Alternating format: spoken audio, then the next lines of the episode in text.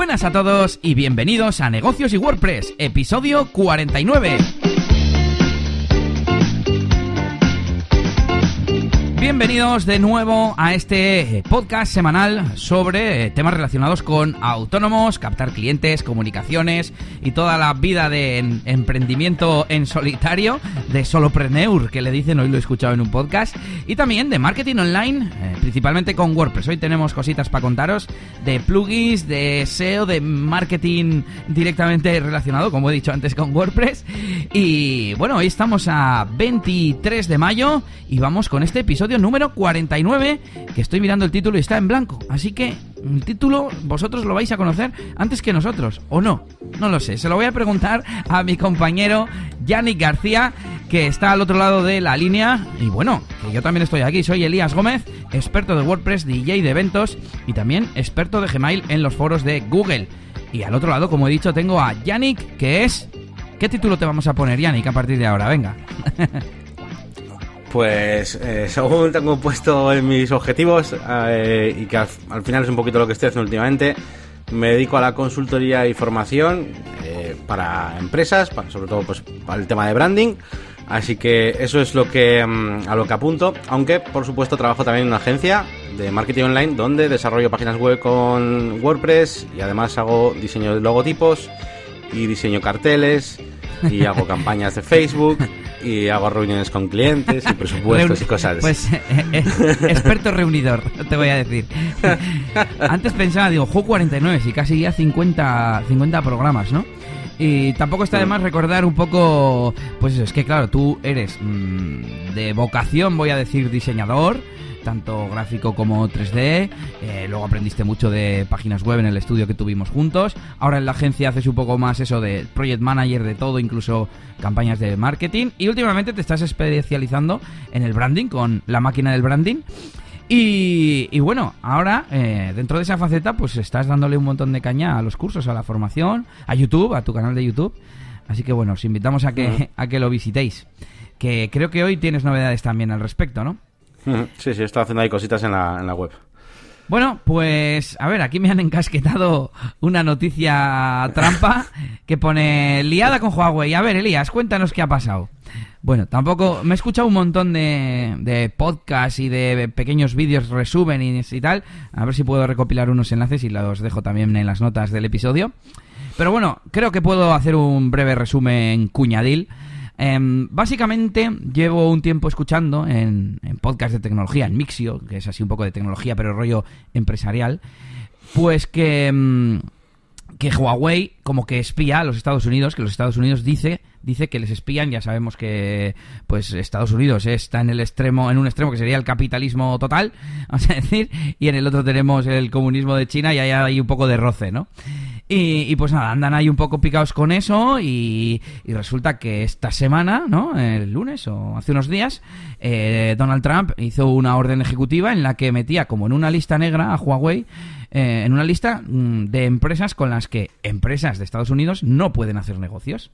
Con lo, con lo cual, eh, de repente llegó Google y dijo, ay, pues entonces, como yo soy de Estados Unidos, no os puedo prestar, digamos, bueno, prestar, eh, licenciar sería la palabra, el sistema operativo ah, del robot. Este Android, ¿sabes? Que no usa nadie, pues ese, no os lo puedo prestar, licenciar. Em, luego ha venido Qualcomm, Intel, alguno más, porque Huawei no solo eh, fabrica teléfonos, me estoy centrando un poco, o estoy pensando principalmente en los teléfonos, pero también fabrica portátiles, eh, todo el tema de comunicaciones, de routers y, chips y componentes y demás, que creo que por ahí es por donde viene el problema, ¿no? Por los componentes, que son los que eh, transmiten la información. Una carcasa de aluminio no, no tiene ningún problema. Y, y bueno, pues eh, al parecer el gobierno de Estados Unidos les ha dado un, una carencia o un periodo de transición de 90 días para que puedan, pues digamos, eh, buscar otros proveedores de componentes, etcétera, etcétera. Y los de Huawei han dicho, pues para, no voy a decir una palabrota, para narices las mías, que no me hace falta. Y un poco ahí estoy. Nelly me ha estado pasando noticias, que ahora no la tengo por aquí, si no le decía que, nos aportara algo más. Pero bueno, no sé si lo que tú has visto encaja con lo que he explicado. Yo, si te digo la verdad, me, eh, leí un poco algún titular y tal, y dije, mira, no lo voy a leer, lo voy a poner aquí, se lo encasqueta a Elías, que me lo cuente, y así de verdad me lo cuenta, ¿sabes? Así que al final pues me he enterado más o menos un poco de qué iba. Eh, aunque tú ahora me lo has explicado un poco mejor. Pero yo, por ejemplo, tengo la duda de que, claro, eh, eso, eso pasará en las dos direcciones. Es decir, eh, supongo que. mm, bueno, claro, es solo con Huawei. Estaba pensando en, en cosas chinas, ¿no? O sea, todos los móviles, por muy diseñados que estén en Estados Unidos, ten- tendrán componentes chinos, ¿no? O sea, que me refiero que si China hiciera lo mismo, se la podría liar bastante gorda con el tema de los componentes, ¿no? O sea, la fabricación de chips o de un montón de cosas vienen de China. Bueno, sin más, cositas de. Sí, uno de- uno de los vídeos que he visto de The Verge hablaba un poco en ese sentido, ¿no? Que es probable, por un lado, que, que las empresas de Estados Unidos empiecen a fabricar en India o en no sé qué otro país decían, en Tailandia o Bangladesh. Y, y- y Hmm. un poco lo que tú decías, ¿no? Que, que, joder, que, que desde 1990 hay una zona económica especial que es la de Shenzhen eh, y que tienen pues algunas ventajas y que ahí ha proliferado mucho las empresas de tecnología y que ahora son un, un brazo potente de mundial de, la tecnología y que, como tú dices, como corten ellos eh, relaciones con Estados Unidos, igual sí que nos cagamos de verdad. Pero bueno, veremos cómo, cómo se desarrolla y os dejo enlaces a Mansalva en, en las notas del episodio para que lo podáis investigar por vuestra cuenta. Hmm. Pues nada, yo poquita poquita cosa en cuanto a noticias, eh, que ac- acabo de ver el tráiler de la nueva de Terminator, justo ahora cuando estaba conectándome al, para hablar contigo en el podcast. ¿Y qué tal? Y mm, pues bueno, pues sale, sale Linda Hamilton, es un poco lo que más me ha sorprendido, verdad, ¿no? Eh, por lo demás, pues bueno, pues tampoco voy a esperar mucho, ¿no? Pero bueno, sin más. Y, y en cuanto a temas un poco más relacionados con WordPress, pues nada, esta semana salía eh, ya oficialmente el Hello Theme, que bueno, no sé si sabéis que es el tema que utilizo yo siempre ahora, ¿no? Hace, al principio utilizaba GeneratePress, hace como cosa un año, un poco más, Mm. pero mm, desde que conocí este, este tema, que habían hecho los de Elementor, que se podía descargar desde GitHub, pues he utilizado el Hello Theme todo el tiempo. Es un tema súper sencillo, carga muy rápido y me mola bastante. Y eh, de hecho yo pensaba que, bueno, que ahí se iba a quedar, ¿no? Que era una especie de proyecto, pues bueno, un proyecto ahí en la sombra. Pero no, no, por lo visto era un proyecto que estaba en marcha y que querían ya publicarlo oficialmente. Y nada, pues ya lo han puesto directamente en el repositorio de WordPress. Y ahí se puede descargar el Hello, el Hello Theme. Así que bien, perfecto. Pues, y, muy bien. y bueno, en cuanto a cositas externas, pues, eh, pues poco más, nada más, te diría yo. Bueno, pues mientras explicabas esto, que ya conocíamos un poco eh, eh, el tema, yo iba recopilando enlaces. Y claro, veo aquí uno que dice que ARM, que es la empresa que mm, realiza las especificaciones básicas de la arquitectura ARM, que es lo que llevan ahora las tablets, los móviles y demás, también corta negociaciones con Huawei, a pesar de ser británica. O sea, es como que se posicionan en plan, ostras, que no quiero dejar ser de, de- de ser amigo de, de las empresas estadounidenses o de Estados Unidos. Un poco en ese en esa tesitura. Así que a ver cómo va la cosa. Dicen aquí que Huawei está preparando un fork completo de Android. Y nada, os dejo los enlaces y no, no damos más la, la chapa con esto. Y entonces me toca continuar a mí. Bueno, vamos a ver, tengo varias cosas para contarte, Yannick.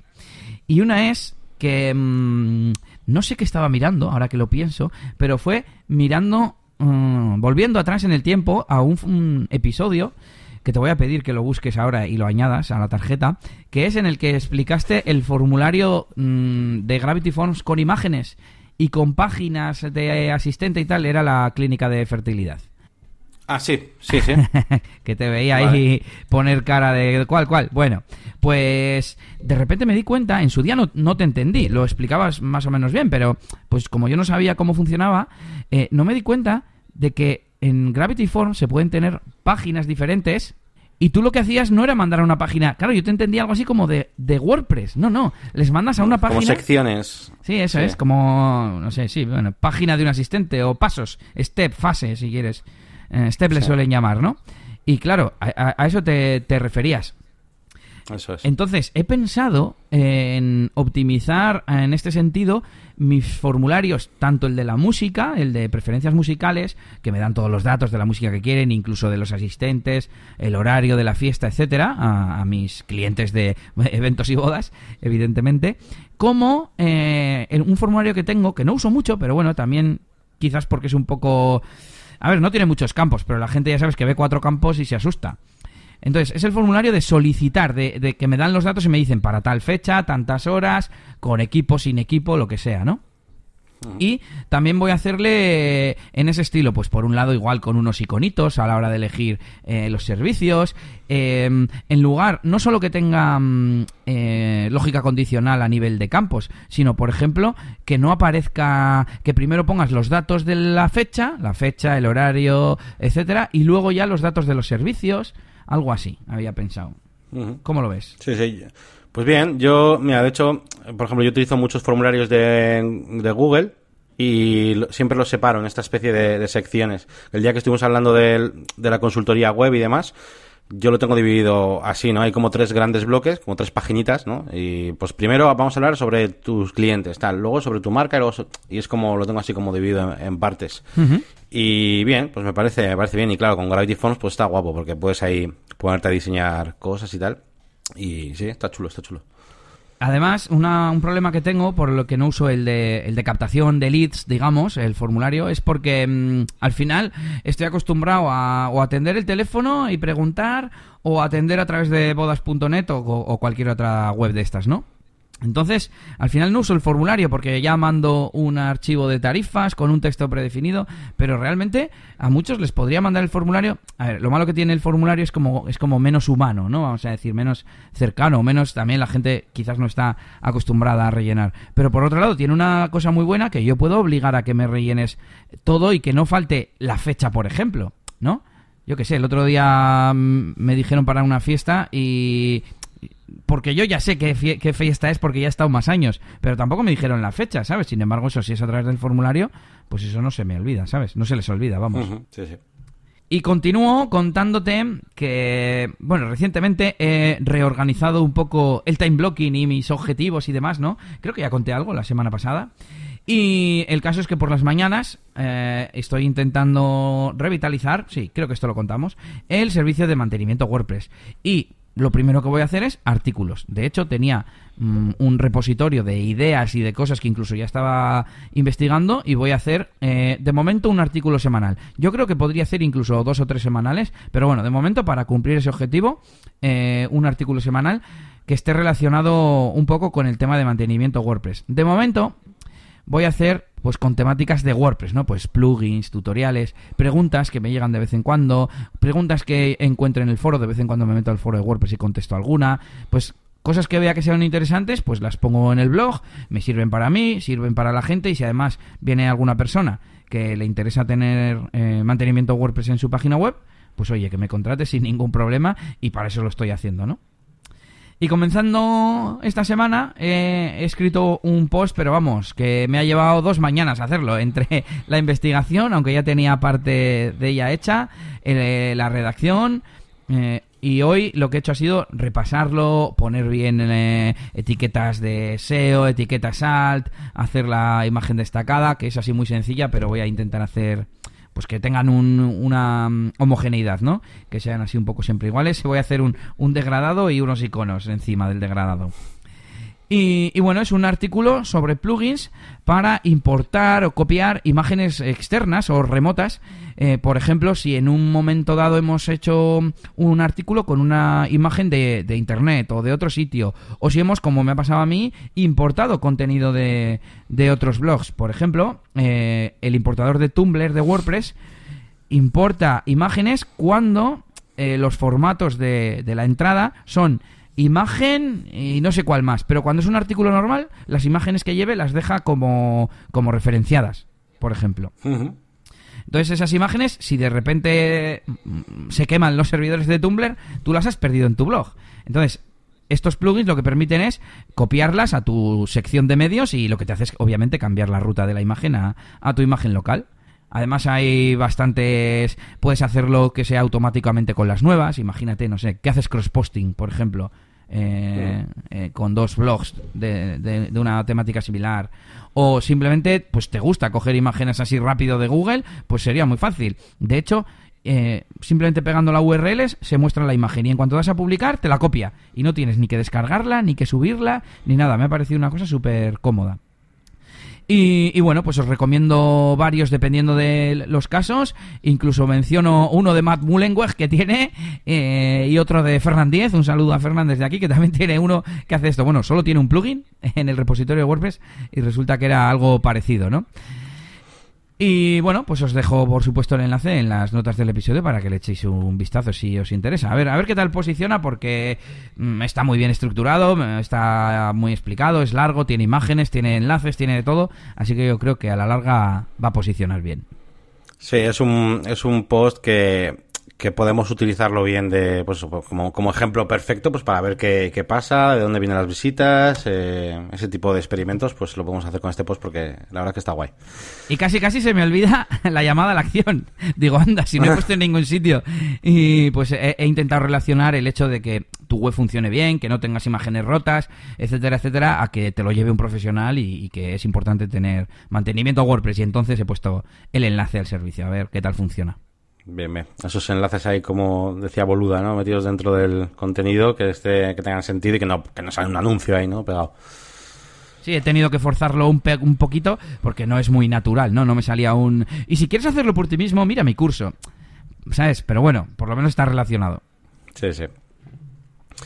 Pues bueno, eh, ¿yo qué te puedo contar? Pues eh, temas de, de curro eh, en la agencia, pues bueno, pues todo va bien, estamos creciendo, eh, esta semanita hemos estado, bueno, pues haciendo, transformando algunas páginas web, algún cliente que teníamos ahí un poquito estancado con unas versiones de, con un PrestaShop, una un PrestaShop que necesitaba urgentemente una, una actualización a la versión 1.7 y además la web la tenía bastante descojonada. Así que finalmente hemos hecho una reunión y, y se ha decidido utilizar WordPress. Eh, con lo cual para nosotros pues genial porque es de lo que más expertos somos y, y guay, ¿vale? Vamos a hacerle un desarrollo, vamos a hacerle un desarrollo un poquito más barato que, que lo habitual, más que nada porque el contenido ya lo tiene, ¿no? Uh -huh. Y utilizaremos, utilizaremos para migrar todo el contenido este plugin que os, os he comentado alguna vez de FG, que se llama FG eh, eh, FG PrestaShop to WooCommerce o algo así, sí, me parece que se llama así. Y funciona muy bien. Así que nada, pues en esas estamos y terminando alguna que otra web. A ver si un día os pongo aquí unas cuantas, porque joder, tengo un montón de webs que hemos terminado, pero están ahí como paradas porque el cliente tiene que meter un poquito de contenido y algunas cosas primero. Y tengo ganas, tengo ganas de, de enseñarosla. Además, en la agencia hemos hecho una sección de portfolio que no teníamos y, y pues bueno, vamos a darle un poco, un poco caña, ¿no? Es que te he visto que ibas a decir algo. Nada, iba a decir que, um, que no teníais tiempo de hacer portfolio porque estabais todo el día currando y haciendo proyectos. sí, básicamente, bueno, pues ahora mmm, digamos que vamos a dedicar eh, más tiempo al tema de, bueno, de redes sociales, te iba a decir. Hemos hecho una pequeña estrategia y bueno, pues eh, un poquito pues para que se nos conozca un poco más, que, que se vea un poquito más la, las caras de las personas, ¿no? Que, que hay detrás. Y, y, bueno, pues poco a poco iremos, iremos haciendo, haciendo cositas.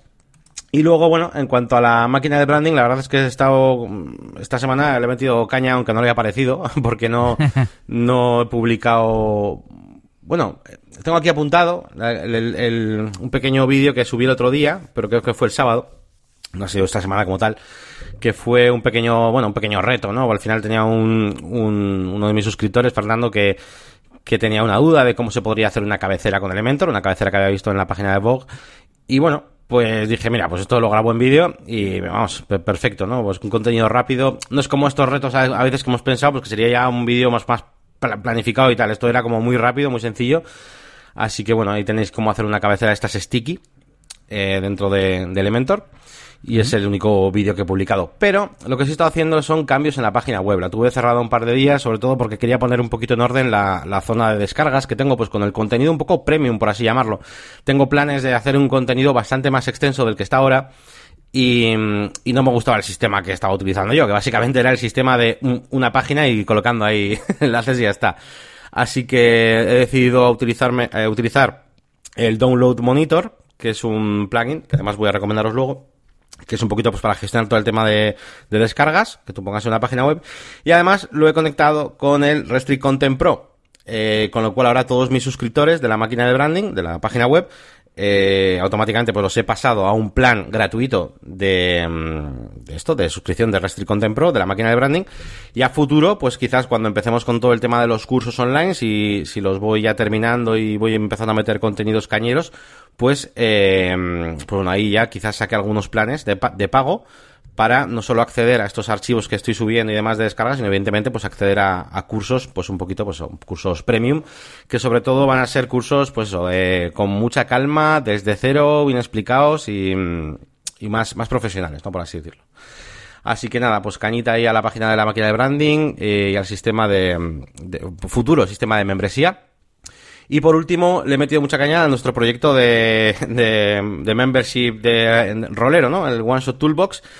Que, bueno, me he planteado ya que, pues eso, que, este, que estábamos muy cerca de terminarlo. Así que, como no quería lanzarlo sin algunas eh, aventuras o algunas pequeñas aventuras de, de muestra para, para poder probarlo y jugarlo, pues eh, me, he puesto a escribir unas cuantas y poco a poco pues las iré colocando. También le, he colo- le he colocado el plugin de Restring Content Pro y, y he estado haciendo algunos pequeños cambios. Y, y nada, pues eso, trabajando en páginas web he estado esta semana. Incluso ayer, me, mm, que los de Witopi me han estado, han estado hablando, ya, ya lo hablamos aquí en el podcast alguna vez, que me, me han estado diciendo pues para probar su, su plataforma y tal. Y ayer pues me decidí, dije, mira, pues venga, voy a, voy a registrarme aquí que, que, que quiero probarlo, aunque sea probarlo, ¿no? Y pues la verdad es que está chulo, me creé una especie de sitio de pruebas para, para, para hacer cositas. No sé si meteré ahí, yo que sé, cualquiera de las que tengo, pues OneShot Toolbox o incluso la máquina de branding o lo que sea, para poder hacer pruebas y toquetear un poquito pues eh, este servidor pues eh, dedicado ahí tanto a, a, WordPress, ¿no? Y a, y a desarrollo y tal.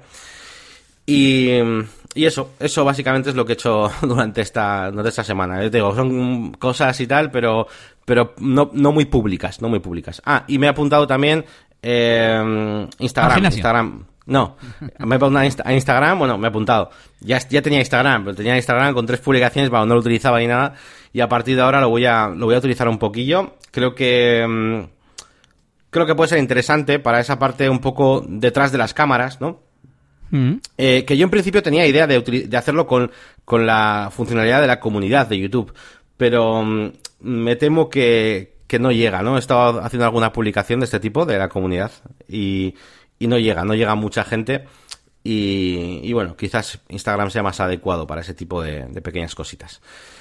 También te digo que Instagram yo creo que hoy en día es la red social número uno y, y, y que menos que estar ahí, ¿no? Que te puedan mencionar y que poner algo de vez en cuando, ¿no? Que la gente llegue a tu perfil y vea que, que al menos, yo que sé, una cosa cada semana vas poniendo y que vean que estás eh, vivo, Sí. entre comillas. Eso es, sí, sí, sí. Y veo Y- que hay una nueva versión de WordPress. Sí, hay una versión nueva de WordPress, hemos estado, sí, se me ha olvidado aquí comentarlo, pero bueno, sí, entre otras cosas, esta semana en la agencia pues hemos estado actualizando ahí pues algunas eh, bueno, páginas web. Cuando le, cuando le tocaba, aunque yo soy un prisas y le meto ahí enseguida la actualización a casi todo, porque como las tenemos en el Manage WP, pues muchas veces pues cuando, cuando toca, pues pasamos el- la actualización a todo y vamos revisando y tal. Eh, una vez al mes, o depende del plan, ¿no? Del, del cliente que tenga de mantenimiento pero había salido y digo, venga, venga, y estuve actualizando unas cuantas. Y bueno, básicamente es una corrección de un montanazo de bugs, no sé cuántos, 32 bugs me parece que eran. Mm. Y, y básicamente eso, mm, sin más, que sepáis que, que tenemos esta versión 5.2.1 y, y nada, eso. Pues creo que me toca a mí y nos vamos... ¿Con qué nos vamos? Directamente, así, bueno, con una cosa muy interesante que he estado probando estos días para otro proyecto que de momento no, no quiero contar aquí, pero que estamos empezando a gestar, que mm, en el que he estado probando un plugin que sirve para integrar Airtable, Airtable y WordPress. Esto lo que nos permite es mostrar información en la página web directamente desde Airtable, es decir, en la base de datos de WordPress nada más tendríamos pues configuración, opciones y demás, pero el contenido saldría de Airtable, lo cual pues permite ser eh, como muy cómodo, muy interactivo con otras aplicaciones, etcétera. Me costó bastante pillar el concepto de cómo se hacía, pero ya, ya lo he entendido y, nada, es como muy cómodo, ¿no? Haces una especie de de mm, cómo decirlo preset de mm, con una con una eh, expresión regular me sale regex con un regex em, y que en el momento que alguien, imaginaros que son restaurantes, pues que tú intentas cargar barra restaurante, pues intenta cargar de Airtable mm, pues el restaurante correspondiente. Bueno, eh, por aquí no se puede explicar mucho más, pero vamos, que no tienes que meter el contenido en WordPress y lo coges directamente de, de Airtable. No sé si al final usaremos esto porque no sé si tenía ganas de probarlo desde hace tiempo y lo he aprovechado y mm, no sé si tiene eh, la misma potencia que WordPress nativo, no sé si voy a saber hacer las mismas cosas que ya sé hacer en WordPress y creo que al final eh, nos vamos a quedar con WordPress y bueno, WordPress ni que en WordPress fuese difícil meter información, ¿no? Mm, aunque sea más rápido y alertable, ¿eh? Eso, eso seguro. Pero bueno, pero bueno, en WordPress pues no, no tampoco es que sea difícil ni lento. Y, bueno, a ver si lo sigo probando y si eso me hago un vídeo yo también y lo ponemos, yo que sé, en negocios y WordPress o, a ver si me abro yo un canal también alguna vez. Y nada, si queréis verlo, pues se llama AirPress. Os dejo el enlace en las notas del episodio por si alguno de vosotros utiliza Airtable. Y tras esta, bueno, recomendación, anécdota que igual me lo paso a Regreso al Futuro yo también. Venga, a Regreso al Futuro. Eh, voy con novedades de Día Elías, que tengo bastantes. Venga, la primera es que el sábado tuve boda de todo el día y fue pues totalmente exitosa. Eh, me vino a felicitar el novio al final y pues todo, todo muy bien, como, como tiene que salir, ¿no? Eh, pero tengo dos anécdotas. Una es que llovía un montonazo y me tocó dar vueltas por, por, el restaurante para no mojarme, para que no se mojaran los equipos. Además, a la vez que la boda había una comida eh, de, creo que era gente de Francia. Bueno, habían contratado un espectáculo de arrijaso chailes, de gente cortando troncos de estos vascos que, que se pueden ver en la tele. Y, y, dificultaban más el paso todavía. Bueno, un poco liosa a ese nivel logístico, pero bueno.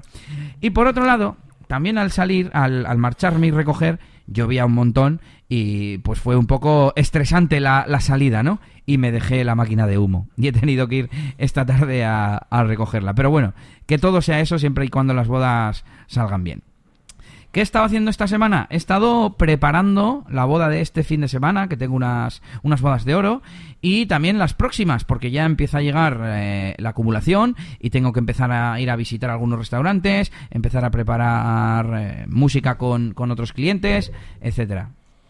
También he preparado un PDF de tarifas porque mm, eh, recientemente hice un poco de análisis de dónde pierdo más pierdo más tiempo y una gran pérdida de tiempo es el seguimiento, la captación, porque soy muy meticuloso, voy a decir, para decirlo en positivo, y, y ahora lo que voy a hacer es mandar un mensaje predefinido, un PDF de tarifas, porque hasta ahora tenía mm, una imagen, mandaba una imagen, que eran eh, los, los, paquetes nada más.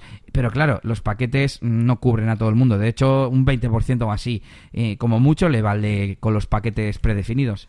Y la gran mayoría necesita saber los precios o que yo le haga un presupuesto. Entonces, voy a mandar el, el digamos, el PDF, el dossier de tarifas, donde vienen las, los precios. He puesto fotografías, he puesto, lo he hecho un poco un pelín bonito. Igual te tengo que pedir que me hagas un, un restyling profesional por curiosidad te voy a preguntar que, mm, últimamente yo también estoy haciendo PDFs y tal de, cosas eh, que la gente manda por email.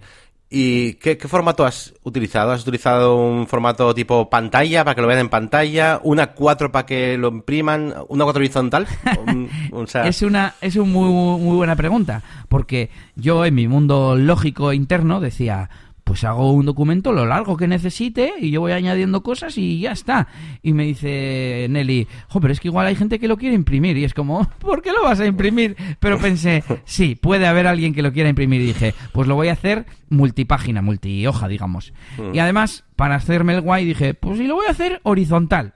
Claro. Y son y son páginas horizontales, pero bueno. A, mí me gusta, ¿eh? Yo es la, te lo he preguntado porque es lo que suelo elegir yo. Cuando me mandan a hacer esas cosas, suelo elegir A4 horizontal porque encaja bastante bien en una pantalla, digamos, de ordenador, permite imprimirse y, y eso, claro, hombre, luego, si, lo, si alguien lo va a abrir desde el móvil, el PDF, pues es un poco ya, tiene que ponerlo horizontal y eso, pero bueno que es un formato que, está, que está bien.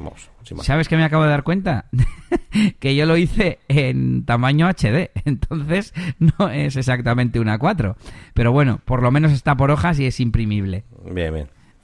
Bueno, ya lo, ya lo optimizaremos. Y nada, pues yo creo que con eso voy a, voy a ahorrar bastante tiempo. Y además, eh, los pasos a partir de ahora van a ser, uno, mandar tarifas o presupuesto, si es que ya puedo mandar presupuesto, pero es que incluso el presupuesto me tiro 10, 15 minutos añadiendo todos los elementos, añadiendo el nombre del cliente, la fecha del presupuesto y que todo vaya bien y, casi me dan ganas de no mandar presupuesto, mandar las tarifas y eh, cu- cuando veas los precios y, me digas lo mm, que te parece bien, ya te digo el precio definitivo y, ya si acaso te hago el presupuesto, no sé. Pero bueno, de momento estoy haciendo así. Y luego solo, el único paso que voy a hacer es asegurarme de que han recibido bien, correctamente la, la información, digamos, el, el documento, y que lo pueden ver y que no tienen ningún problema para verlo o lo que sea. Y ya está. Y a partir de ahí me olvido, porque el que le interese ya contactará y al final mm, solo sirve para ser pesado, ¿no? El hacer tanto tanto seguimiento. Sí que voy a hacer, pues depende cuando sea la boda, porque estoy en- últimamente estoy recibiendo muchas solicitudes para el año que viene, pues a esas no les voy a hablar dentro de una semana diciéndoles, ¿qué? ¿Qué? ¿A qué esperáis? Pues a esas igual les pongo un mes, mes y pico, incluso dos meses. Eh, pero las que son de aquí a incluso septiembre, en dos semanas les hablo y les digo, oye, tengo esto pendiente, ¿habéis elegido a alguien? O... Y no pasa nada, si lo habéis recibido, o sea, quiero decir, si, si el cliente ha recibido bien la información y todavía no se ha decidido, pues ya me dirán, no, todavía estamos mirando y ya está. También, ¿qué más he estado haciendo? Me he intentado centrar en pequeñas tareas que tenía por ahí atascadas y que, mm, digamos que cuanto antes las haga, más beneficios me dan y son, como digo últimamente, escalables, ¿no? Por ejemplo, he subido vídeos cortos que yo he ido haciendo, pues para expobodas, para pasarle a alguien, para pequeños vídeos, los he subido a YouTube y los he puesto en, eh, en las páginas que, que permiten subir vídeos, bueno, en bodas.net y Star of Service, para que se vean ahí. Pues yo que sé, un vídeo del Flying Free de un minuto, que justo la gente lo está dando todo y he hecho unos pequeños cortes, em, otros de algunas animaciones, etcétera, etcétera. Y, y por cierto, no he mirado a ver qué tal están funcionando los vídeos. Pero bueno, es una cosa que hice en, no sé, un par de horas o tres entre subir los vídeos, ponerles bien los nombres, luego publicarlos en las eh, páginas web. Y, y está hecho para siempre. Y nunca se sabe si por ahí. Ya no te digo que alguien vaya a ver el vídeo y diga, uy, le voy a contratar. Pero bueno, es un punto más, es un impacto más, ¿no? Como dicen en el mundo del marketing. Y hablando un poco de imagen de marca, también he añadido fotos a la sección de cómo trabajo. Aquí igual te voy a tener que pedir también ayuda algún día a hacer un rediseño de la web o al menos un diseño, una remaquetación, voy a decir, de los contenidos para, para poder incluir fotos y que sean más vistosas. Eh, en el- la sección de cómo trabajo tengo como seis highlights en dos columnas con icono, texto y tal. Y en tres de ellos he puesto una imagen de fondo que, por cierto, mm, otra vez me vino eh, el sentimiento anti-page builder. Porque, claro, en la forma que yo lo había hecho, no había una forma de poner imagen de fondo. Y lo he hecho, pues, con CSS a mi, a, mi modo, ¿no? Por, por código y tal. Que yo creo que ha quedado bastante resultón. Pero que me dio rabia, Yannick, porque yo sé que si yo esos highlights me los hago, parecerá una tontería, pero me los hago, bueno, te iba a decir en, en Custom Post Type, igual Custom Post Type es demasiado, pero me da igual, en Custom Field, en un Custom Field eh, repetible que sea icono, descripción, pues añado un campo a ese repetible que sea foto y yo programo para que sea la foto de fondo, y ya está. Eso es, yo haría exactamente eso con Elementor. Ah. Pero eso. Pero sí, sí, pero, pero lo haría como dices tú, ¿eh? O sea... Sí, claro, Pues, pero... De hecho, en la página web de la agencia lo tengo así. Tengo bloques muy parecidos a estos, donde cada highlight, que es un repetible, es añadir highlight. Y tiene... De hecho, es muy parecido a esto porque tengo también hexágonos, y la parte del hexágono está metida dentro del template. Solo cargo el icono de dentro, incluso, fíjate. Ya, ya. pero sí, tiene que ser algo dinámico. No sé si te estoy entendiendo porque, claro, eh, a ver, dos cosas que me vienen a la cabeza. Por un lado, entiendo que te refieres a que lo harías con Jet Engine, ¿no? Haciendo, eh, diseñando por un lado el elemento suelto o no. Advanced Custom Field, sí, bueno, cualquiera de los, de los ah, bueno, dos. Advanced Sí, Custom sí. Field. Vale, pero luego, ¿cómo, cómo generas un, eh, un highlight? Y luego, ¿cómo generas el listado de los seis? Eh, tiene, claro, yo, yo los genero claro, sí, ahí sí, ahí sí sería Jet Engine con los el listing grid. Tendría que ser post. Claro, pa- claro, pues eso, los custom post type que yo decía. Y si no, bueno, claro, eh, sí, la otra opción solo se me ocurre con Advanced O, Custom o Field. custom fields, custom field normal. Es que, claro, custom field normal. ¿Y cómo genero el siguiente? Pues, eh, sin más, tú te maquetas, claro, serían custom fields. Tendría que ser un repetible. Lo que no podría hacer, o no sabría ahora mismo, es que automáticamente uno tuviera foto, otro no. Uno sí, otro no. Eso, por ejemplo, no sabría hacerlo ahora mismo. Claro, eh, bueno, estaba pensando, eh, claro, es que no sé cómo, por- yo digo que todos sean iguales, claro, que si tú dices, no, mira, pues voy a poner que delante del título haya un icono, y entonces necesito que el repeater eh, tenga un nuevo campo que sea icono. Claro, eso lo puedes hacer en, en Elementor, Sí, sí, sí. pero con Jet Engine o sin Jet Engine. Con Avance Custom Field lo puedo hacer, puedo, puedo utilizar los repeater y puedo utilizar que uno de los elementos sea un, sea un icono, sí, claro, sí, sí. Ya sabes que esto es carne de reto, apúntatelo. Carta de derrota. Hace, hace ya minutos que lo estoy viendo. Bueno, eh, y la otra reflexión es que en su día yo me hice unos listados, bueno, lo hice en Airtable, de plugins que tuvieran widgets para eh, Sitio Origin eh, Page Builder y, eh, y un listado de widgets y, un, y de tipo, o sea, en plan tener una especie de base de datos de widgets. Porque yo decía, si en, a partir de ahora voy a utilizar este Page Builder, ¿cómo sé qué widget voy a utilizar, qué forma le voy a dar? Y digamos que llegué a la conclusión de que tendrían que separarlo. Por un lado, es que es al final lo, lo mismo que temas y plugins. Por un lado, o mejor dicho, eh, datos en la base de datos y aspecto en el tema. Por un lado, la estructura de datos y por otro lado, el formato. Es decir, eh, yo aquí voy a tener un icono o no, voy a tener una imagen o no, voy a tener un título o no. Y que esos elementos luego, ¿cómo los voy a mostrar? ¿Los voy a mostrar en rejilla? ¿Los voy a mostrar en modo testimonials? ¿Los voy a mostrar en modo cajas que se dan la vuelta? Y claro, aquí eh, no puedes cambiar entre un formato y otro fácilmente, por ejemplo.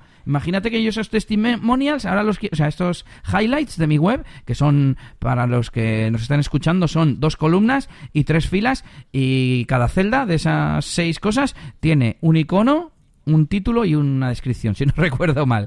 Y, Sí, y la foto de fondo, sí, lo tengo delante. Vale, eh, ¿eso cómo se transforma, por ejemplo, a un acordeón? ¿Por qué no se puede tra- transformar a un acordeón? No sé, es un enfoque al final que, no mola. Sin embargo, esto en programación, pues simplemente tienes que cambiar el formato, eh, añadir el que se abra y sea o no se abra, pero la información sigue estando metida en su sitio. Un highlight es un highlight y tiene su texto y tiene su icono y tiene su título. Y si pasa mañana dices que eso quieres que tenga un enlace donde explicas más, pues puedes tener un enlace donde explicas más, independientemente del widget que hayas utilizado. Y Eso tú, es, eh, es. y tú en Jet Engine tienes la libertad de decir, ah, no, pues mira, eh, voy a coger el individual, le voy a añadir un botón debajo y le voy a poner al post al que representa o lo que sea, ¿no? Y, y luego en el listado se actualizan todos, pero en, en estos... O sea, el, el Elementor su- suelto, mm, sin el Jet Engine, no lo hace. Y, Eh, te iba a decir que justo para mí, Elementor suelto, lo que tiene que va por ese camino, yo creo que es que tú, cualquier widget que metes, y cada vez más, pero bueno, ya creo que están casi todos, tienen cada campito suelto en una cosa que se llama dinámico. Ya. Entonces, eh, claro, sí que es verdad que tienes que buscar uno que tenga imagen, eh, texto y descripción. Es decir, si yo coloco un widget, pero bueno, eh, me da igual. Si coloco un widget de imagen, yo puedo coger la imagen dinámica de ese custom field. Si si- evidentemente no va a salir un una descripción porque ese widget de imagen no tiene texto. sí, pero no tiene un- tú me estás diciendo cómo hacer uno de los highlights. Luego, ¿cómo lo repites? Claro, claro, en ese, en ese aspecto tendrías que es que todo el, tú. Jet todo- Engine, sí, sí. todo el rato ese es el problema. El, el, sí, sí, sí. Yo ya sé que puedes añadir un, un, un, eh, un lo que sea y, y dinámicamente coger de un ca- campo personalizado, del título o incluso de la fecha de publicación. Eh, eh, pero claro, el problema es cuando tienes seis de esos, o seis, o más de uno, vamos, y quieres que sea, pues es una especie de archive que se ven todos muy parecidos. Estoy hablando de los típicos widgets de features, eh, de características, de tabla de Sí. precios, de no sé qué. Por ejemplo, las tablas de precios, cada una va a su bola. Hay algunas que tienen iconito de las características, otras no. Otras que tienen nombre, o sea, nombre del plan de precios, tienen todas, pero una pequeña descripción. O que se haga destacado o no. O sea, cada uno es un mundo y, y al final es un lío de narices. Sí, sí. Bueno, y termino, termino este rant reflexión con los leads. Y es que he tenido ocho nuevas, donde dos son rechazados, y seis están en negociación, aunque uno de ellos es un evento que he estado otros años y no me lo han confirmado, digamos, formalmente, pero vamos, eh, el precio incluso es menos que el año pasado, porque les he hecho una oferta, o sea que sin problema. Y 11 de los antiguos han sido rechazados son de esos que, como llevo diciendo varias semanas, están ahí como atascados, no te han contestado. tengo ganas de empezar a mirar ya estadísticas, Yannick, de el tiempo que tardan en aceptarse, el tiempo que de antelación con el que la gente lo pide, qué meses hay más solicitudes y todo ese tipo de cosas que a día de hoy yo creo que ya puedo puedo preguntarme, ¿no? Puedo tener ahí mi pequeño Google Analytics al tenerlo todo centralizado en una base de datos. Y bueno, hasta aquí las novedades de hoy. Nos vamos con feedback que le voy a dejar a Yannick que yo ya tengo la boca seca. Pues sí, nos decía Ángel Flores, que ya le hemos escuchado alguna vez por aquí, y nos decía en el capítulo 48 que hablábamos de, bueno, pues de los three plugins y themes, nos decía el siguiente mensaje. Buenos días, pedazo de cracks. Respecto a lo de las recetas de la farmacia, también eh, tienes que tener en cuenta qué pasa si un usuario pide la misma receta a varias farmacias online y si te pide a ti una receta online y va con la receta a comprarla a una farmacia física, la verdad es que no lo veo muy viable, al menos con la opción de la seguridad social. Otra cosa sería que fueran recetas del tipo que te puede dar un dentista, que no tiene ningún descuento de afiliación y la seguridad social. Gracias por vuestro trabajo semanal. Bueno, eh, muchas gracias Ángel. Ángel nos, eh, nos contestaba, un poquito para poner en contexto a la gente, que tenía yo un problemilla con una página web. Eh, bueno, un problemilla. Un cliente me había pedido a ver si es posible en su tienda online que vendía ciertos fármacos, pues eh, habilitar la compra solamente a los usuarios que eh, suban eh, o envíen una, una receta, ¿vale? Una receta, perdón, una receta. sí, una receta, un PDF, eso es y bueno, pues los, lo que es el administrador de la tienda, pues la, lo validaría y entonces pues el, la, la, compra se activaría para ese usuario o se enviaría o lo que fuera, ¿no? Y tenía un poquito ese, ese problemita. Así que nada, Ángel ya nos contesta aquí pues una cosa que, que es muy interesante, una, una, par de cosas que yo no había caído y la verdad es que se complica un poco el tema. Así que es verdad que yo todavía no me he reunido con ellos para tratar finalmente este asunto con el cliente.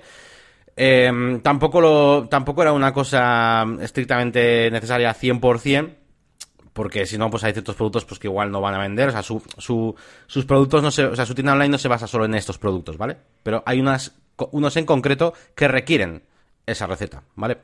Entonces, pues bueno, a ver si seguimos investigando y miramos un poquito. Claro, yo, yo, yo lo que sí te diría es que yo técnicamente yo hago lo que me diga el cliente. Ahora, en cuanto a rollos legales y demás, eh, yo ahí me tengo que desresponsabilizar en la medida que pueda. En la medida que pueda, claro. Sí, justo eso es lo que iba a decir. Yo estaba pensando, bueno, implicaciones legales son responsabilidad del cliente. Es como si no sé, no sé, estoy pensando en una analogía offline, en una farmacia como tal que recogen las eh, las recetas y le piden un cajón al carpintero y dice el carpintero, pero aquí igual las recetas que te dan no sé qué, no sé cuántos. Pues, y el carpintero que... Pasa que da un poco de miedo, ¿eh? porque ya si te fijaste en cuando fuimos a la WordCamp, que estuvimos ahí en la charla esta de, de LSSI, RGPD y demás, que sí que explicaban que, que, los desarrolladores también tenemos ciertas responsabilidades, no todas, pero tenemos ciertas responsabilidades al, hacer una web, por ejemplo, que yo que sé, que se metiera con ciertas ideologías o ciertas cosas y mm, según el experto, el abogado que vino a dar la charla, dijo que teníamos cierta responsabilidad nosotros. Entonces, cosa que no entiendo, pero sí que lo dijo, entonces me da un poco de miedo, la verdad. Que yo sepa, el responsable es el titular de la página web, el que aparezca en, la, en el mítico típico aviso legal. Otra cosa es que igual nos hablase a título personal como creadores de proyectos propios, ¿no? Igual se refería, se refería a eso. Pero bueno, volviendo a la, a la pregunta, yo iba a comentar que hoy en día, eh, por suerte, ya se han digitalizado, al menos aquí en el País Vasco, el tema de las recetas y tú puedes ir a, a, una... O sea, no te dan receta, te lo añaden a tu cuenta virtual de, de Internet, digamos, y, y tú, una vez que has sacado ese producto en una farmacia, en otro no se puede sacar. Aquí debería ser igual. En el momento que el cliente te manda... Claro, pero eso no hay una una cosa central, claro. Te iba a decir, tendría que ser lo mismo, claro, pero entonces tú tendrías que subir tu DNI, demuestras que eres esa persona y entonces te dispen, dispensar, te dispenden, es, bueno, te, te dan ese medicamento y lo quitan de tu cuenta. Entonces, si acaso vas a otra farmacia online y mandas el DNI para que te den, pues el tío dirá, pues si tú ya no tienes aquí ese medicamento, ya te lo han dado. Claro, en, este caso que no se destruye la... Porque en una eh, farmacia tradicional das la receta y se quedan con ella. Aquí, al ser digital... Claro. Pero bueno... Nada te impide luego reutilizarla o lo que sea. Yo he marcado antes en secreto, si quieres comentamos, Yannick, nos, eh, y hacemos las herramientas lo último o no. Bueno, que he apuntado, que he investigado un poco, estuve mirando plugins, no sé cómo me acordé de esto y lo estuve buscando y hay plugins que más o menos permiten hacerlo. Yo guardé dos aquí, no sé si los has mirado un poco. Sí, los, los he mirado, los he mirado. No los he probado todavía. Los he leído de arriba abajo para saber qué Vale, hacen, vale. Pero no los he probado Pues todavía. yo principalmente estuve probando uno que se llama Easy Upload Files During Checkout, que al fin y al cabo, pues eh, eh, lo que busqué es, pues eso, cómo subir un archivo, el que sea, ¿no? No voy a ponerme a buscar recetas ni nada así. Y bueno, este permitía eh, poner una subida en el checkout, que fuera obligatoria o no. Podías hacerlo eh, por productos. La versión Pro mm, te hace falta para esto de los productos. Incluso puedes indicar en cuáles específicos, ¿no? Vamos a suponer que en algunos eh, productos sí necesitas receta y en otros no, como ha dicho Yannick. Pues en, ese, eh, en este caso este plugin lo, lo cumplía. Y luego ya pensé, ¿qué narices? Si es que cualquier eh, plugin que permita subida de archivos, en cierto modo, si es configurable, podría, podría servir. Así que no sé si, si los pruebas ya nos contarás. Sí, ahora, ahora que estoy viendo el de Jith, por ejemplo, me, he dado cuenta de que estuve, estuve en la demo probándolo y me, me gustó, me gustó por ejemplo este bastante porque además te dejaba conectarlo muy bien con WooCommerce en el sentido de que le, de que le podías decir en qué estado quieres que se quede el pedido. Por ejemplo, de, ese producto. En pendiente, en tal, en procesando, incluso crear uno nuevo y tal. Tenía cositas así, detallitos que, que eran interesantes. Me has, me has recordado que, mm, que este, no sé si fue al encontrarle o, antes, pero mm, claro, muchos te permiten subir archivos para personalizar productos. Y al final, buscando un plugin que te permita eso, yo qué sé, eh, WooCommerce Customize Products, pues ese ya te va a... Muchos, muchos serán customizar el color y tal, pero si es en plan, pues eso, pegatinas, gorras y así, cosas así, enfocado a ese tipo de productos, pues muchos te van a permitir subir un archivo y al final es lo, es lo mismo. Mm. Mm. Bueno, y tenemos por aquí otro, otra novedad que nos va a comentar Yannick, de Regreso al Futuro. Sí, eh, en cuanto a Regreso al Futuro, sí, espera, estaba un poco despistado. Sí, bueno, eh, era un poquito pues para comentar el resultado de la encuesta esta que hicimos hace un par de episodios, en el capítulo 47, que, por cierto, Elías, tenemos que... mm, que, que- claro, yo, esto se me ocurrió haciendo el post, realmente. Porque cuando lo comentamos en el podcast, lo comentamos pues con muchos carrillos estos míos, y en plan, y sí, que dijimos, bueno, pues oye, eh, a ver qué a ver qué comentáis, a ver qué os, pues, qué os parece, pero no dijimos, oye, os dejamos una encuesta en el post. Así que para la siguiente eh, lo, lo diremos, porque estoy seguro de que hay mucha gente que no sabe que, que pusimos una encuesta. Eh, pero sí que tenemos algunos resultados de, de bueno, pues de la gente que, que visitó el post, básicamente.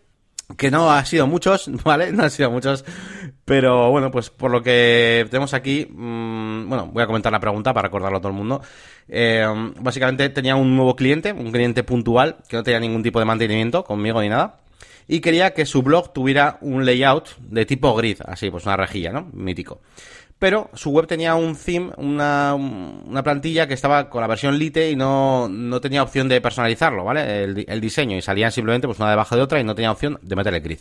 Entonces, bueno, pusimos una encuesta eh, donde las opciones eran eh, que el cliente compre la licencia anual de Elementor Pro y, y se lo diseñemos como queramos con Elementor Pro, que era una opción. Eh, instalar un plugin de PostGrid, que, que hay muchos en el repositorio de WordPress, con poca, perso- con po- poca personalización, ¿vale? Pero bueno, al fin y al cabo lo justo para que le pueda servir. Que compre la licencia Pro del theme, que sí que iba a permitirle hacer este tipo de configuración. Crearle un child theme y diseñar el blog a mano. y por último, convencerle de que realmente eso no va a tener mucha relevancia porque nosotros habíamos mira- mirado ya y no, no había mucho tráfico primero no había mucho tráfico en general y segundo había prácticamente no había tráfico eh, de gente navegando por la por el archive no del blog. O sea venían directamente desde Google o desde el Facebook por ejemplo no entonces bueno pues que tampoco era muy relevante. Y nada pues aquí en los votos pues el que ha ganado es el de que se compre la licencia anual de Elementor Pro y después tenemos un empate con instalar el plugin de, de PostGrid y el de convencerle de que no merece la pena. También hay que decir que estas estadísticas, claro, con los votos que ha habido, pues estamos hablando de, de dos votos para el ganador y, y un voto para el segundo y tercer puesto, ¿no?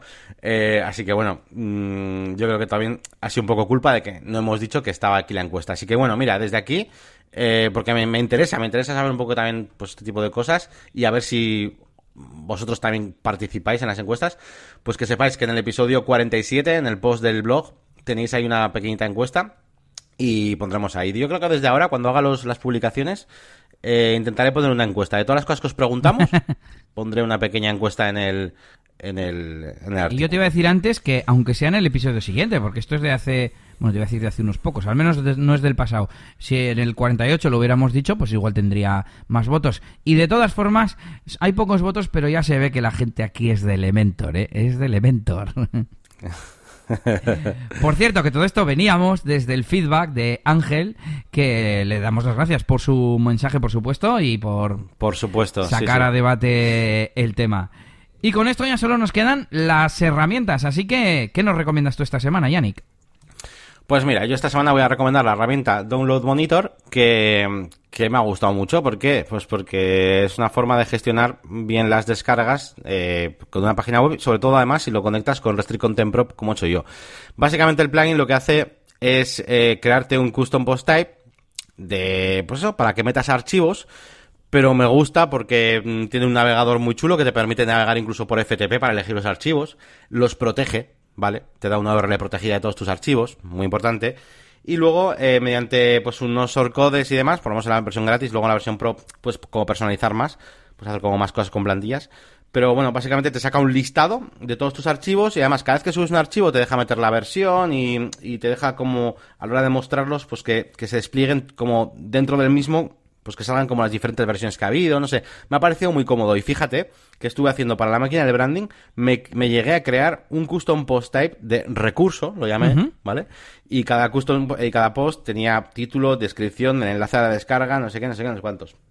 Pero, pero al final me estaba costando conectar eso con eh, Restring Content Pro y luego para que el propio, ya no la URL del post donde están los archivos, sino para que los propios archivos estuvieran protegidos, era complicado. Así que con esto, con Download Monitor, he podido, por un lado, hacer ese custom post type y también conectarlo. Hay una, hay una extensión gratis para Restring Content Pro que se llama Download Monitor Bridge o algo así. Y, y entonces, perfecto, te deja eso, te deja proteger los, los archivos. Y nada, pues eh, contento. Si tenéis una web y queréis meter descargas en vuestra web de archivos, pues esto está, está guapo. Pues, Siempre que no sea para compras, claro, si no utilizaríamos Easy Digital Download, por ejemplo. pues a ver, esto me interesa mucho y me vienen varias, varios casos de uso a la cabeza. Uh, por un lado, en mi web de DJ de discoteca, llevo ya con ella como 10 años y tengo un montón de descargas de mis sesiones. Y no tengo ningún sitio donde mirarlos, aparte de accesos en Google Analytics. Pero desde WordPress no tengo ningún sitio, porque lo hago a lo manual, a lo en este caso es un es un custom field a la URL y yo subo subo el archivo por FTP porque suele ser bastante eh, importante. Bueno, y si no sería un archivo subido, ¿sabes? No, no, no sería a través de ningún plugin. Y siempre he pensado cómo tenerlo. Y claro, yo cuando miré este tipo de plugins como Download Monitor, em, claro, te obliga a generar un shortcode o a, ¿sabes? Como que me daba un paso extra, ¿no es así? Sí, eso, esa es la parte un poco más pega, lo del shortcode. Pero bueno, mm, al final yo he tenido que tocar CSS un poco para dejarlo como a mí me gustaba, porque al no tener la versión pro de este, del Download Monitor, pues no te permite tanta, tanta personalización. Pero bueno, me ha gustado que, que, que tiene como parámetros, tú puedes decirle, quiero mostrar el título, la- el número de descargas, por ejemplo, puedes mostrar, eh, el título, el número de descargas, la imagen destacada. formato, por ejemplo. eh, y, la, y las versiones, por ejemplo. ya, ya, ya. Y, Y, por bueno. ejemplo, en mi caso, ¿cómo, ¿cómo se haría? Porque claro, yo ahora, fíjate cómo lo hago. Lo que hago es subirlo al FTP y copio, botón derecho copiar y me da una dirección que empieza por FTP. Bueno, la modifico para que funcione y ya está. Y lo pego en el campo personalizado. Y una vez que publico el post, eso me funciona y me genera un botón de descarga a ese archivo como directo. En este caso, ¿cómo se hace? Mira, pues es curioso porque eh, aquí tú tienes un botón, le das a. Es, es un botón de añadir archivo, pero eh, tiene como varios eh, varias opciones. Tú cuando tú tienes, por un lado tienes subir archivo, por otro lado tienes buscar archivo. Si pinchas en buscar archivo, te abre un browser de, de FTP, básicamente. Y puedes seleccionar el archivo sin que esté en tu biblioteca. Ya, ya, ya. ¿Vale? Muy bien. Eh, y eso y eso a mí me gusta porque yo para subir plugins y cosas utilizo, utilizo una carpeta del, del FTP bastante. Pero por otro lado tienes el botón de subir archivo que ahí evidentemente pues te deja elegir uno cualquiera que tengas en tu biblioteca o subir uno desde, desde tu ordenador. Y eso pues luego eso lo convierte en una URL que no, que no se puede acceder si no estás logueado. Bueno, tiene su serie de, de- luego de normas y demás, Vale, y eso luego, que ahí es donde está todo el tema. ¿cómo lo pasarías a un post, a un custom post type que tú ya tienes? De recursos, imagínate. ¿Cómo haces? Eh, ¿qué, qué- qué hay que hacer? Pegar Es que un... ya, ya, ya me, ya me crea el... Ah, bueno, sí, no. Él te, él te va a crear un shortcode por cada archivo. te crea un shortcode, pero es que tiene categorías. Entonces tú puedes pegar un shortcode que es, méteme aquí todas las, todas las de- descargas de la categoría plugins Elementor. Vale, eso está muy guay. ¿Entiendes? Entonces, puedes utilizar categorías, etiquetas y eso. Vale, pero yo tengo una ficha, una single, una URL donde está una sesión y, pon, y sale la portada, eh, un reproductor, la fecha, y yo quiero que haya un Sí. botón gestionado a través de Download Monitor para saber la- las descargas, y yo quiero que aparezca ahí un botón de descarga que tengo que poner el, el shortcode a mano, entre El comillas. shortcode. Vale, vale. Sí, tienes que poner el shortcode de mano. Sí, Bueno. sí. Yo lo que he hecho, de hecho, en mi, en mi web me he hecho una página que se llama Zona Premium eh, y ahí he puesto como cuatro shortcodes. Las categorías. Quiero para la categoría de plugins, eso es, eso es. Vale, vale, vale. Claro, eh, es un poco así, claro. eh, Yo ya te digo, mi primera idea era hacer con Custom Post Type pues para luego poder filtrarlo. Ojo, yo me estaba imaginando ya el día de mañana que tengo ahí do- 200.000 recursos y quiero su buscador y la hostia, ¿sabes? Claro, esto voy a poder meter un buscador con esto. ah, Claro, no es que a mí me gustaría tener un, es que, eh, claro. un custom post type propio, que yo ponga los campos que yo quiera, como hemos dicho antes, y que haya una capa intermedia que yo le diga, eh, pues to- todo lo que sea descargable, protégelo, cuéntalo, tal, no sé qué, ¿sabes? No sé. Bueno, te cuento, eso lo dejamos para otro día. Te cuento el otro caso de uso, que es eh, la creación de eh, una tienda de recursos digitales, voy a decir. Bueno, eh, básicamente sería eh, el sello de música de discoteca que, que tengo, que tengo un montón de referencias de temas que hemos ido sacando y que lo vendo en tiendas externas, ¿no? Como que si fuese en Amazon, en Google Play, etcétera. Y claro, mm, un día dije, mm, narices, que soy desarrollador web, que yo puedo montarme una tienda y vender y, y- y llevarme todo el porcentaje yo, aunque tenga menos ventas, simplemente para tener otro canal. Y claro, me vino la, la duda de cómo proteger eh, las descargas, que nadie pueda coger esa URL y dársela a otra persona. ¿Eso tú sabes cómo funciona, ya sea en Download Monitor o con otro? Pues eh, yo lo he utilizado para... es- Yo he utilizado, es que ahora no me acuerdo del plugin, pero utilicé uno para proteger eh, descargas de productos digitales de WooCommerce. Es lo único que he Ujú. utilizado a ese nivel. Y, mm, y había una... Joder, es que no me acuerdo cómo se, cómo se llamaba. Bueno, si no, Easy Digital Download, Eh, creo que sí lo tenía, ¿no? Sí, es- sí, sí, sí, Digital Download, sí, sí, sí, pero me estaba intentando imaginar cuál era. Es que había un parámetro, se llamaba X no sé qué. Joder, es que no me acuerdo. Eh, y era pa- como para proteger las URLs y tal. Bueno, estuve investigando en su día, no, no estoy muy versado en el tema. A ver si lo busco por ahí y te, te lo cuento, porque fue por un proyecto de un WooCommerce que era para vender libros. Y la verdad es que si lo hubiera hecho hoy en día, hubiera utilizado Easy Digital Downloads, porque el tío quería vender cuatro libros nada más. Pero bueno, tenía un WooCommerce y lo hicimos con WooCommerce. Y fue un poco lío, pero bueno, al final conseguimos protegerlos. Pues mira, he puesto Easy Digital Downloads Protection y hay una, una- un artículo de la documentación que lo explica. Así que eh, lo investigaré. Bien. Y, eh, y bueno, eh, no sé si en Download Monitor si se podrá hacer, pero bueno, al final se trata de eso, ¿no? De que alguien que compra tu producto no pueda darle el enlace a otro, aunque le pueda dar el archivo directamente, ¿no? Pero bueno, por lo menos que no sea tan sencillo como dar el enlace. Sí, no, ahora yo, yo probé, ¿eh? Te- me metí ahí, tipo, si- lo que, lo que está puesto, lo que tengo puesto yo ahora es que no, si no estás, si no eres usuario, o sea, si no estás suscrito y logueado, no puedes acceder a esa URL. Te cambia la URL, te pone barra download 10, no sé qué, no sé qué, o sea, no, es otra URL. Vale, pues después de este, esta conversación voy con mi recomendación de herramienta que es un plugin también hoy y me ha sorprendido que no lo hubiera recomendado ya que se llama Show Current Template y esto lo que hace es mostrarte en la barra de administración el nombre del archivo que estás viendo. Si estás en un post, pues te pondrá single PHP. Si estás en una página, page PHP. Pero lo bueno es que puedes ponerte encima, se despliega y te dice qué otros archivos están cargando, ¿no? A mí me pasa que he hecho tantas páginas web que, sobre todo si son antiguas, igual utilizaba una técnica que ahora no tengo clara. O no sé si, si esto lo hice una función o es un archivo eh, de plantilla PHP personalizado y este plugin pues te lo chiva. Y lo he utilizado recientemente y dije, este para, para negocios y WordPress. Así que bueno, ahí queda la recomendación por mi parte.